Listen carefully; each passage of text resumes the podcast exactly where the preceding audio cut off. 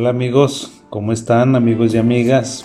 Muy buenos días, gusto en saludarles nuevamente aquí eh, haciendo este podcast que hacemos semanalmente para ustedes. En ocasiones lo hacemos semanalmente, otras ocasiones estamos ocupados y bueno, pues no tenemos la oportunidad de estar con ustedes eh, con, la, con la frecuencia, con la duración que a veces quisiéramos.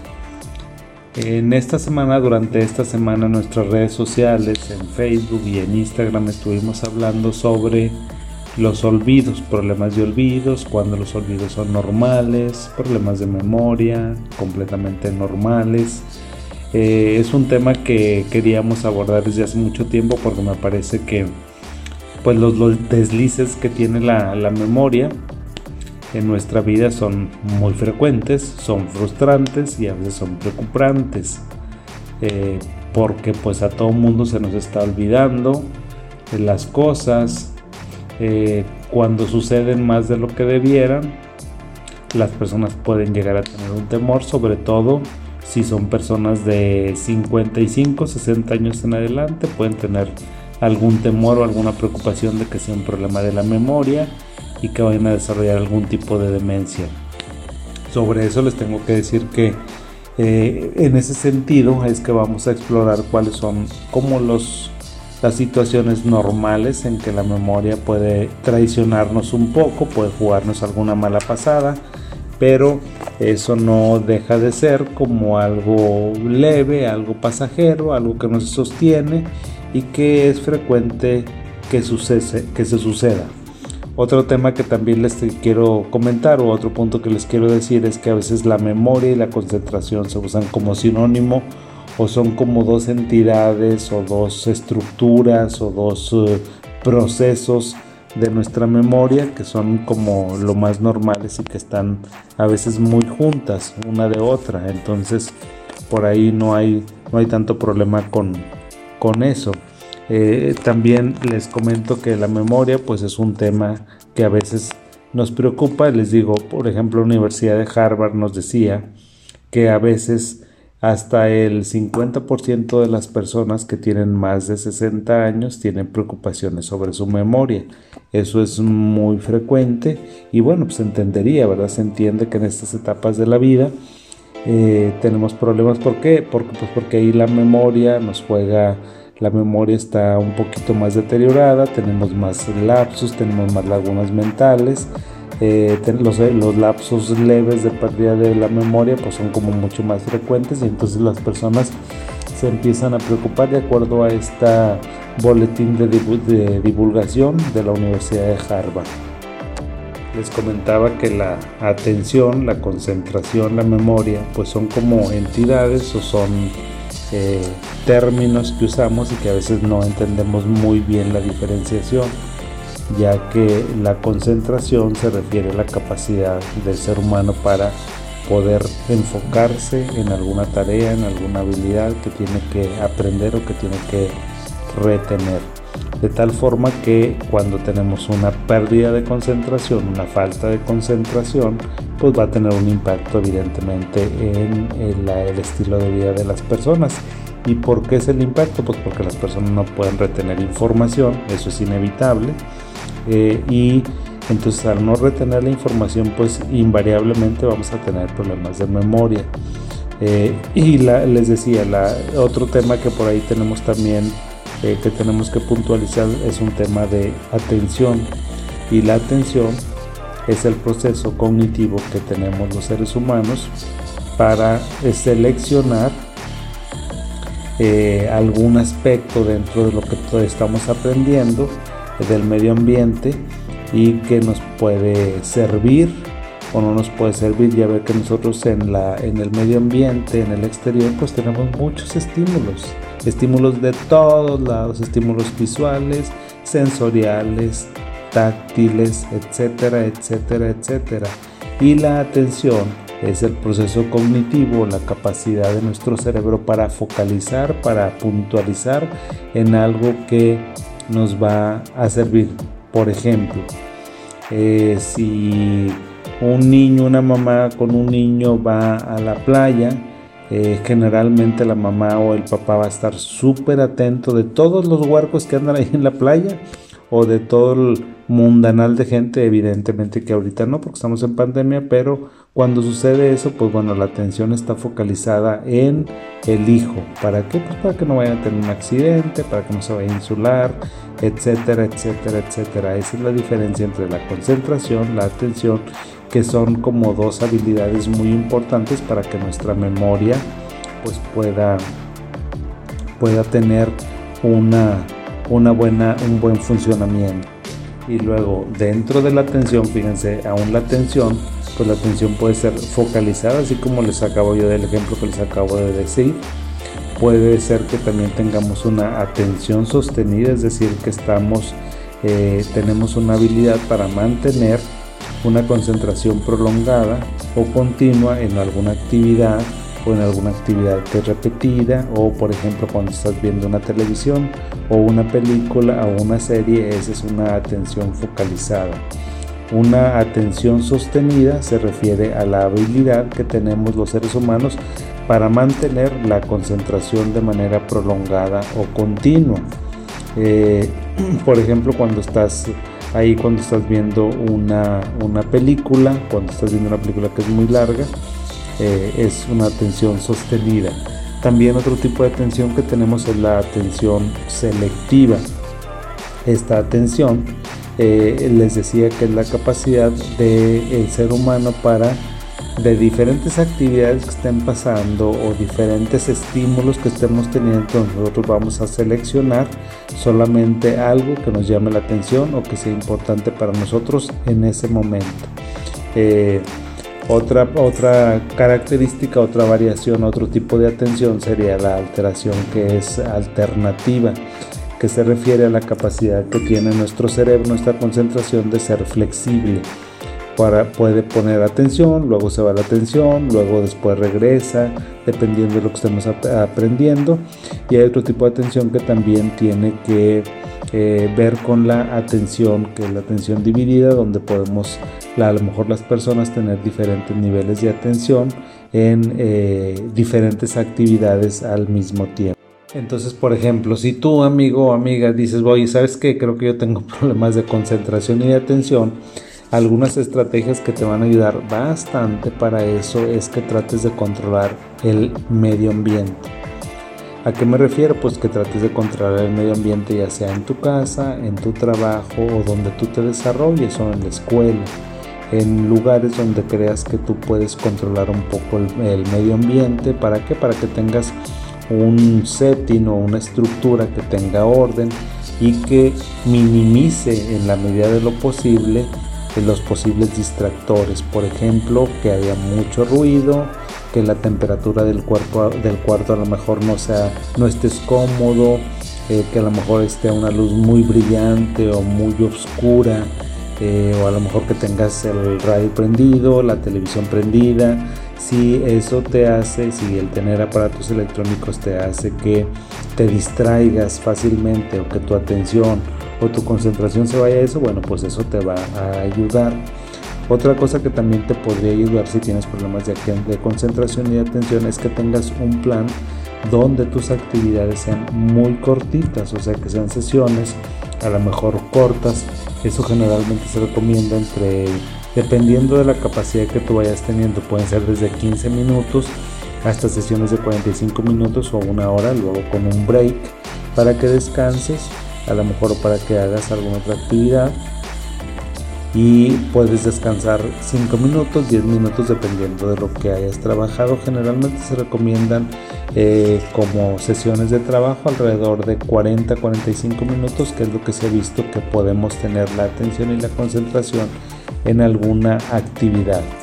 Otra cosa que también te va a ayudar si eres inatento y si eres distraído, si eres, tienes problemas para la concentración, es que te tengas unas metas realistas. ¿A qué me refiero eso? Bueno, pues que tú sepas cuáles son tus verdaderas capacidades, tus verdaderas habilidades que tienes para que seas realista en lo que vas a lograr.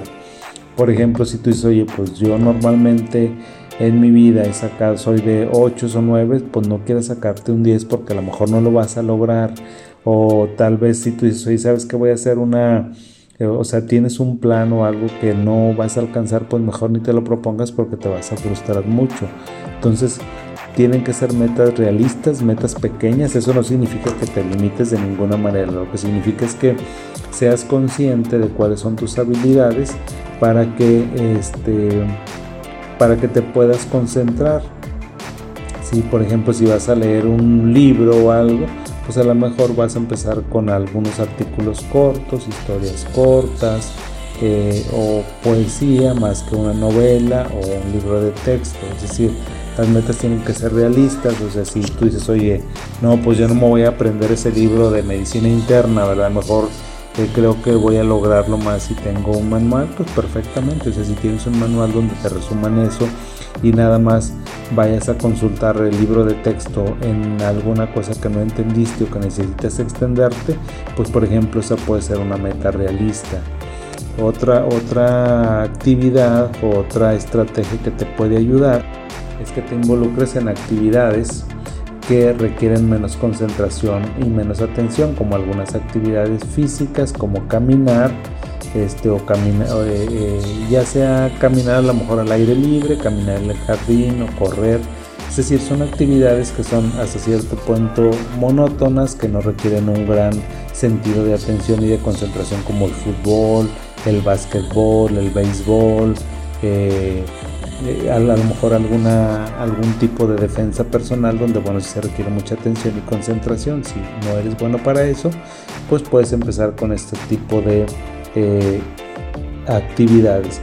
Y otra estrategia que también te puede ayudar es que eh, vayas aumentando como tu nivel de concentración eh, usando o haciendo actividades que normalmente vaya necesitando un poquito más de ti.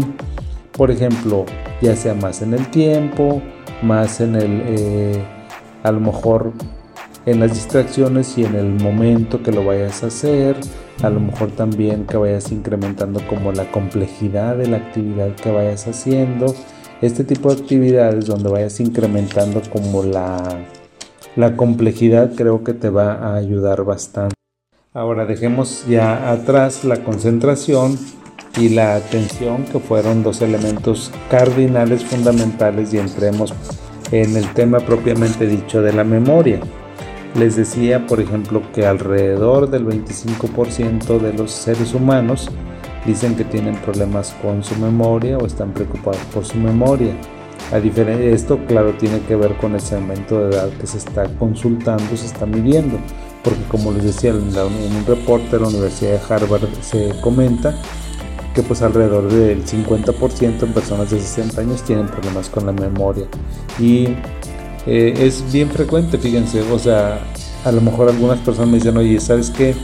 Alguna de, las, eh, de los problemas de memoria más común puede ser que pierdas cosas, que pierdas el lugar donde eh, pues a lo mejor ibas a hacer algo, que vayas a, alguna, algún lugar de tu casa, por ejemplo la cocina, el cuarto, y dices, ¿a qué iba? o que vayas al baño y no recuerdes si te ibas a lavar los dientes, si ibas a poner crema, si ibas a cepillarte, qué ibas a hacer. Eh, también hay cosas que dices, sabes que lo tengo en la punta de la lengua, lo que te quería decir y no sé.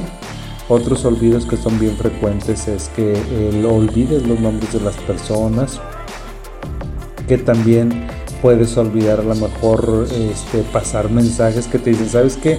Te encargo mucho, eso es bien frecuente. Oye, dile a tu papá, dile a tu mamá, dile a tu amigo, ¿sabes qué? O nos vamos a ver en tal reunión o avisarle a tal compañero, tal amigo y se te olvidó completamente eh, pasar mensajes. Eh, también otros olvidos frecuentes es que olvides que tengas problemas para recordar detalles de algún libro que leíste o de alguna noticia. Tal vez te vas a acordar del contexto en general, de lo que estaba, de lo que decía el artículo, de lo que estábamos hablando, pero no te vas a acordar. También es frecuente que las personas que toman medicamento continuamente, pues resulta que se les olvidó, o se toman a lo mejor la dosis de la mañana y los toman la de la noche, o se toman así.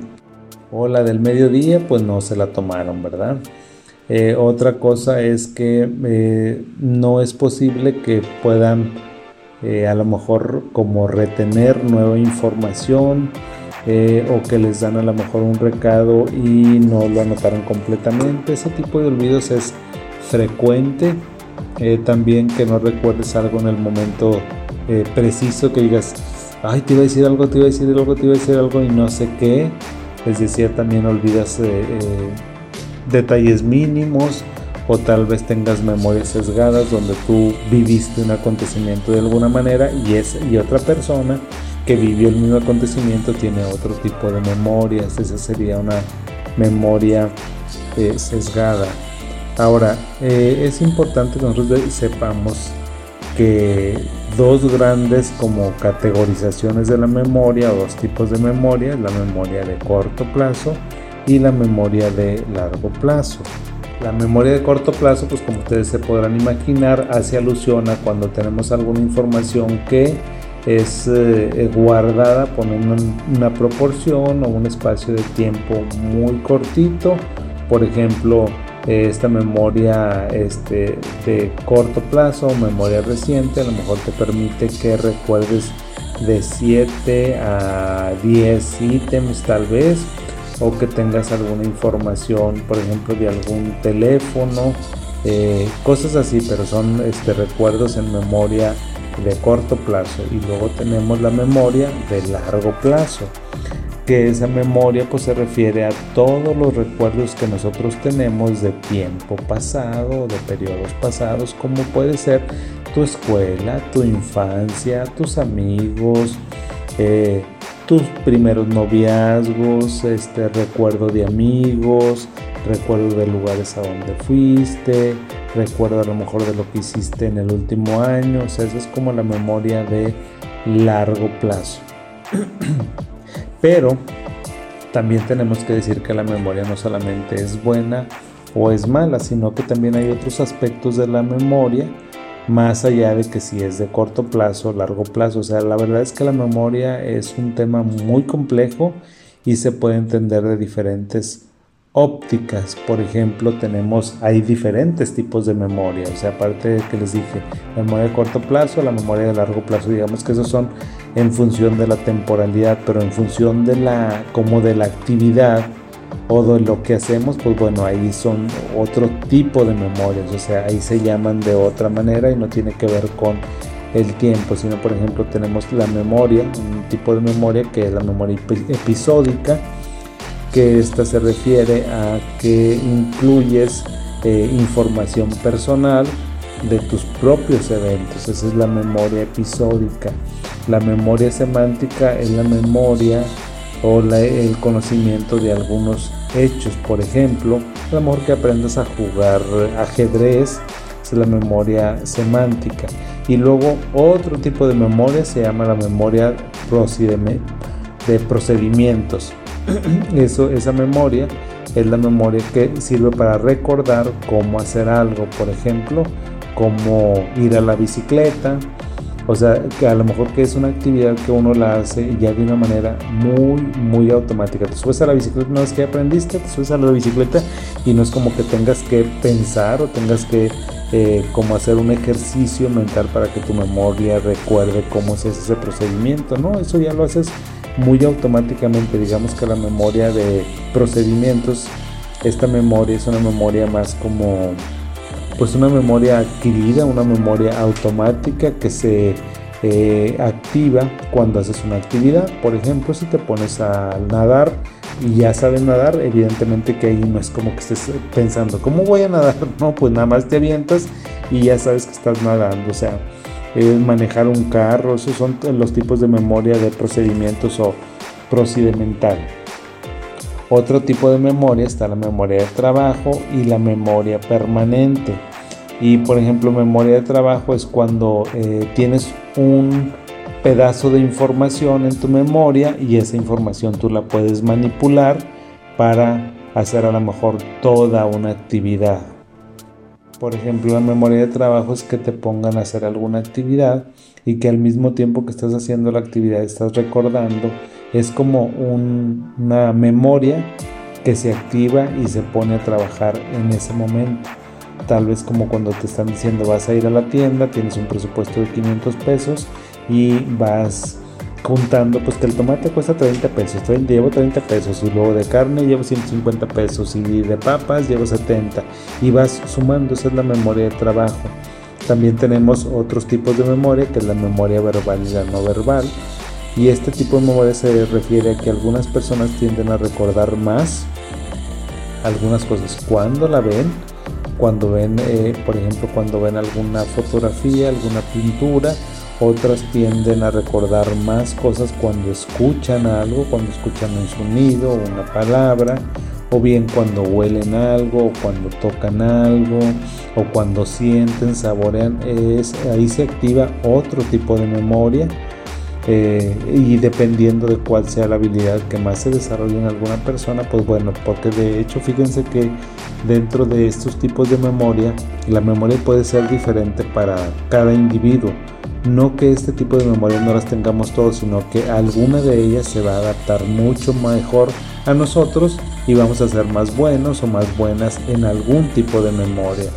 Eh, por ejemplo, creo que yo en la memoria de, trabajo, me parece que esa es la que yo podría hacer, o sea, otra memoria que para mí es muy importante la memoria donde estoy, estoy escuchando escucho alguna situación y eso me evoca un recuerdo, me evoca una memoria y ya puedo construir una historia. Eh, otro tipo de memoria también es eh, muy importante la memoria de reconocimiento. ¿Qué quiere decir eso? Que tal vez tú llegues a algún lugar y digas, ah, ok, aquí me acuerdo que pasó esto, aquí sucedió esto, vas a la escuela y te acuerdas a lo mejor de cuando estabas tomando tu primera materia y te acuerdas de tu profesor y te acuerdas de tus compañeros. O sea, un lugar, un, lugar, un espacio en el tiempo, en el espacio, te hace que recuerdes toda una parte de tu vida muy importante. Para que la memoria se nos forme, queridos amigos, amigas, pues bueno, tenemos que tener en cuenta que pues evidentemente que necesitamos incorporar información del exterior. Eh, la tenemos que llevar a nuestra área del cerebro porque pues si no llega información, ¿cómo vamos a aprender? ¿Verdad? Tiene que evidentemente que la materia prima o el elemento es llevado por todos los sentidos, o sea, todo lo que sucede en el exterior, pues bueno, esa es la manera en que lo vamos a aprender, de tal forma que necesitamos incorporar información. ¿Quieres aprender algo? Pues incorpóralo.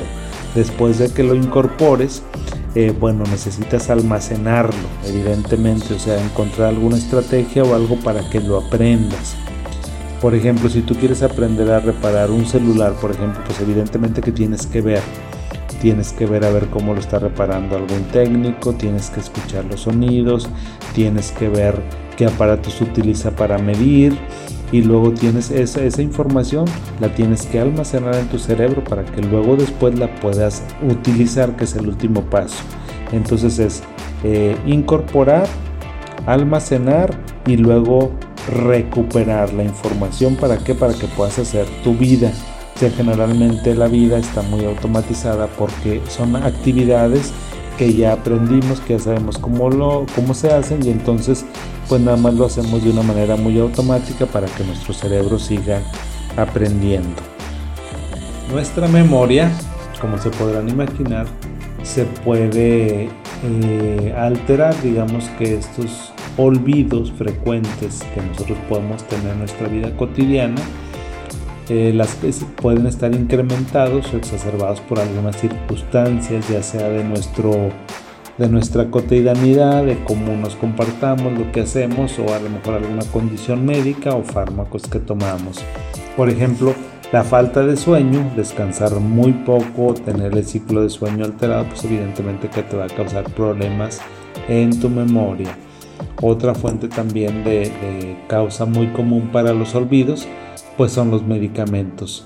Sobre todo medicamentos que causan sedación como son los tranquilizantes, como son los antidepresivos.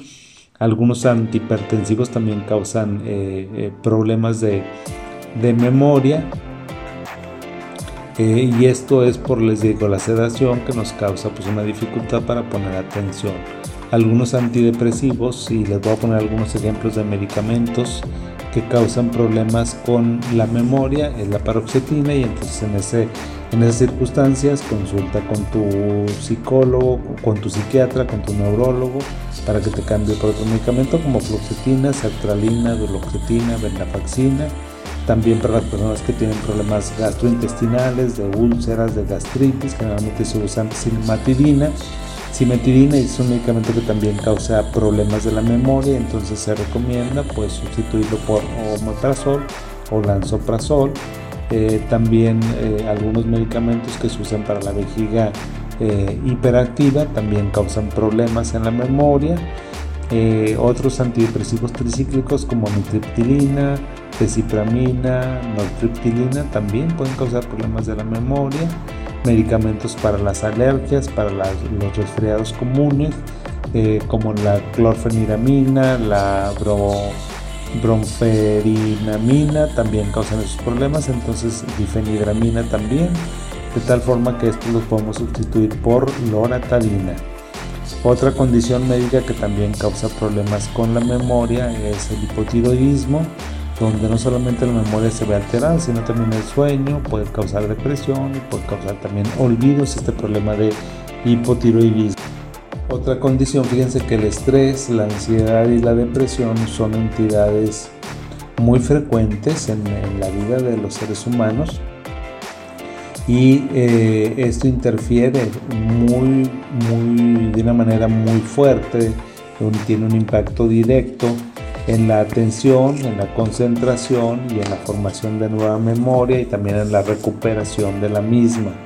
¿Por qué? Porque si ustedes se fijan cuando están en un examen o que van a alguna entrevista y se ponen ansiosos, pues bueno, tienen mucho problema para recordar alguna cosa que iban a decir o en su examen no se acordaron de muchas cosas porque estaban muy ansiosos. Es decir, como que el estrés y la ansiedad bloquean bloquean la memoria y es muy difícil que se pueda recuperar esto. También el alcohol eh, son unas causas muy comunes de olvidos, de olvidos frecuentes. El trabajo en exceso, la fatiga a causa de un trabajo muy, muy excesivo, sobre todo los trabajos mentales, también pueden causar problemas de la memoria. Si tienes un déficit de atención también, se puede causar problemas de la memoria. Pero bueno, ya que estamos, o sea, no solamente es eh, la intención de nosotros, no solamente es hablar un poco, bueno, más bien hablar con cierta profundidad, porque creo que así es como lo estamos haciendo sobre este tema, es, bueno, si tengo problemas de la memoria, dime qué estrategias yo puedo usar, qué puedo seguir para, eh, pues, que no tenga tantos problemas y no se me complique. Bueno, lo que yo te diría es, tal vez puedes llevar un diario, Ahora ya casi todos los diarios son electrónicos, son en tu teléfono, en tu tablet, en tu computadora, donde a lo mejor cuando inicias el día, pues ahí puedes ir eh, poniendo eh, las actividades que tú tienes pendientes, o sea, tienes como a, a un lado de tu computadora, tu celular, y te va avisando lo que tienes que hacer durante el día. Creo que eso es algo muy importante porque te permite organizar tus actividades pendientes y también te, permite organizar tu tiempo, es decir, cuánto tiempo le voy a dedicar a cada actividad para que me salga bien. Algo que también es muy útil son los mm, eh, famosísimos post-it, que uno se pone post-it, de hecho ahorita que les estoy hablando tengo yo aquí en mi computadora eh, un post-it que me dice tengo que hacer una factibilidad y tengo que revisar un artículo que me mandaron. Esas son mis dos tareas pendientes que tengo. Entonces, pues eh, también el uso de post-it nos ayuda bastante a compensar nuestros problemas de memoria, de atención o de concentración. Otras cosas que también nos puede ayudar mucho es que simplifiques la información o que reduzcas la información. Ya ves que generalmente cuando estás aprendiendo algo, estudiando, que alguien te está hablando, como que le dices, oye, a ver, al grano, o cuál fue la sustancia, o a ver, esto es lo que querías decirme, ¿verdad? O sea, como reforzar esa información, ver que la hayamos entendido bien, que la hayamos captado de alguna manera. Entonces, eso te ayuda si simplificas la actividad. Eh, si haces anotaciones cortas en lugar de hacer oraciones muy, muy largas. Eh, también eh, que te estés repitiendo o que estés parafraseando información o que estés usando alguna mnemotecnia para poder eh, tú recordar esa situación. Otra cosa que también nos ayuda es que seas consistente. ¿Qué significa eso que seas consistente? Bueno, pues que tengas una rutina. Normalmente te levantes a cierta hora, luego no sé si te bañes o desayunes, luego te vas a tu trabajo. O sea, creo que la consistencia y la rutina es algo muy importante porque también el cerebro, la mente lo va a ahora sí que automatizar y prácticamente llegas y desempeñas la actividad sin que lo tengas que pensar muchísimo. Entonces que seas consistente tanto con tus horarios, tanto con tus lugares de trabajo, creo que eso te va a ayudar muchísimo. También te puede ayudar si pones alarmas, alarmas en tu teléfono, que te recuerde pues no sé, alguna situación o algún evento importante, toma de medicamentos, estudio de alguna materia, que te vas a reunir con alguna persona, que tienes alguna cita. Las alarmas en el teléfono son bastante, bastante frecuentes y nos ayudan muchísimo. No solamente estas cosas, eh, estos apoyos externos te pueden ayudar, sino que también tú tienes que ver cuáles son tus estrategias internas para compensar estos problemas de memoria que estás teniendo, como cuál, como resumir, o sea, creo que las personas cada uno resumimos de manera diferente porque nos llama la atención algo, una parte del todo de lo que estamos haciendo, entonces creo que el que resumas, el que personalices la información a ti te va a ayudar, tal vez algunas personas usan diferentes colores, yo por ejemplo cuando voy a dar una plática, cuando hablo en Facebook, normalmente tengo un pizarrón, y pongo en colores diferentes, con tipografía diferente y eso me ayuda a organizar muchísimo. Entonces, como se pueden dar cuenta ustedes amigos, es cuando uno tiene un problema de memoria, unos olvidos que son frecuentes, que son benignos, pues estas son las estrategias que uno tiene que hacer para que nos podamos eh, sentir mejor. Ahora, ¿cuándo sí debes de preocuparte? Bueno, te debes de preocupar si eso ya está afectando tu vida diaria. Eh, si tienes, si esto te está pasando porque eres un niño, un joven, un adolescente, se está, afectando tu vida laboral, tu vida académica, pues no te debes de preocupar. También te debes de preocupar cuando te pierdes en lugares que son muy familiares, tu casa, centro comercial, tu ciudad, que ya sabes cómo ir de un lugar a otro y de repente te perdiste. También te debes de preocupar cuando guardas objetos en lugares inusuales, estar guardando a lo mejor la despensa en tu recámara cuando no tendrías por qué guardarla ahí, sino en la alacena o los muebles, en los anaqueles de tu cocina y, entonces cuando se empiezan a hacer ese tipo de actividades tal vez es cuando te debes de preocupar tú o tu familia.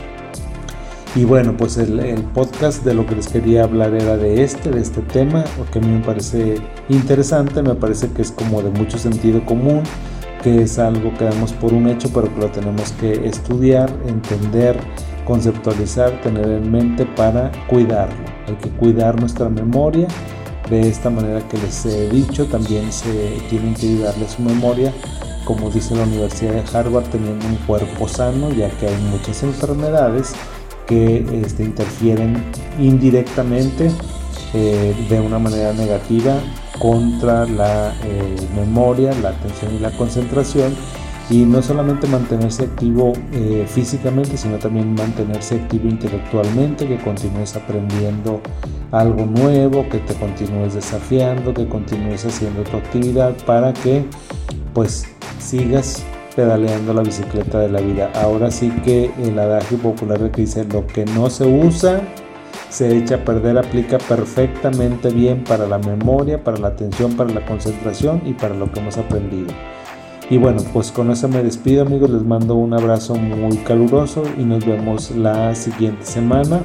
Ya saben que nos pueden buscar por este medio y nos pueden contactar en nuestras redes sociales para que mantengamos alguna comunicación tal vez más estrecha. Muchas gracias por su atención y hasta la siguiente.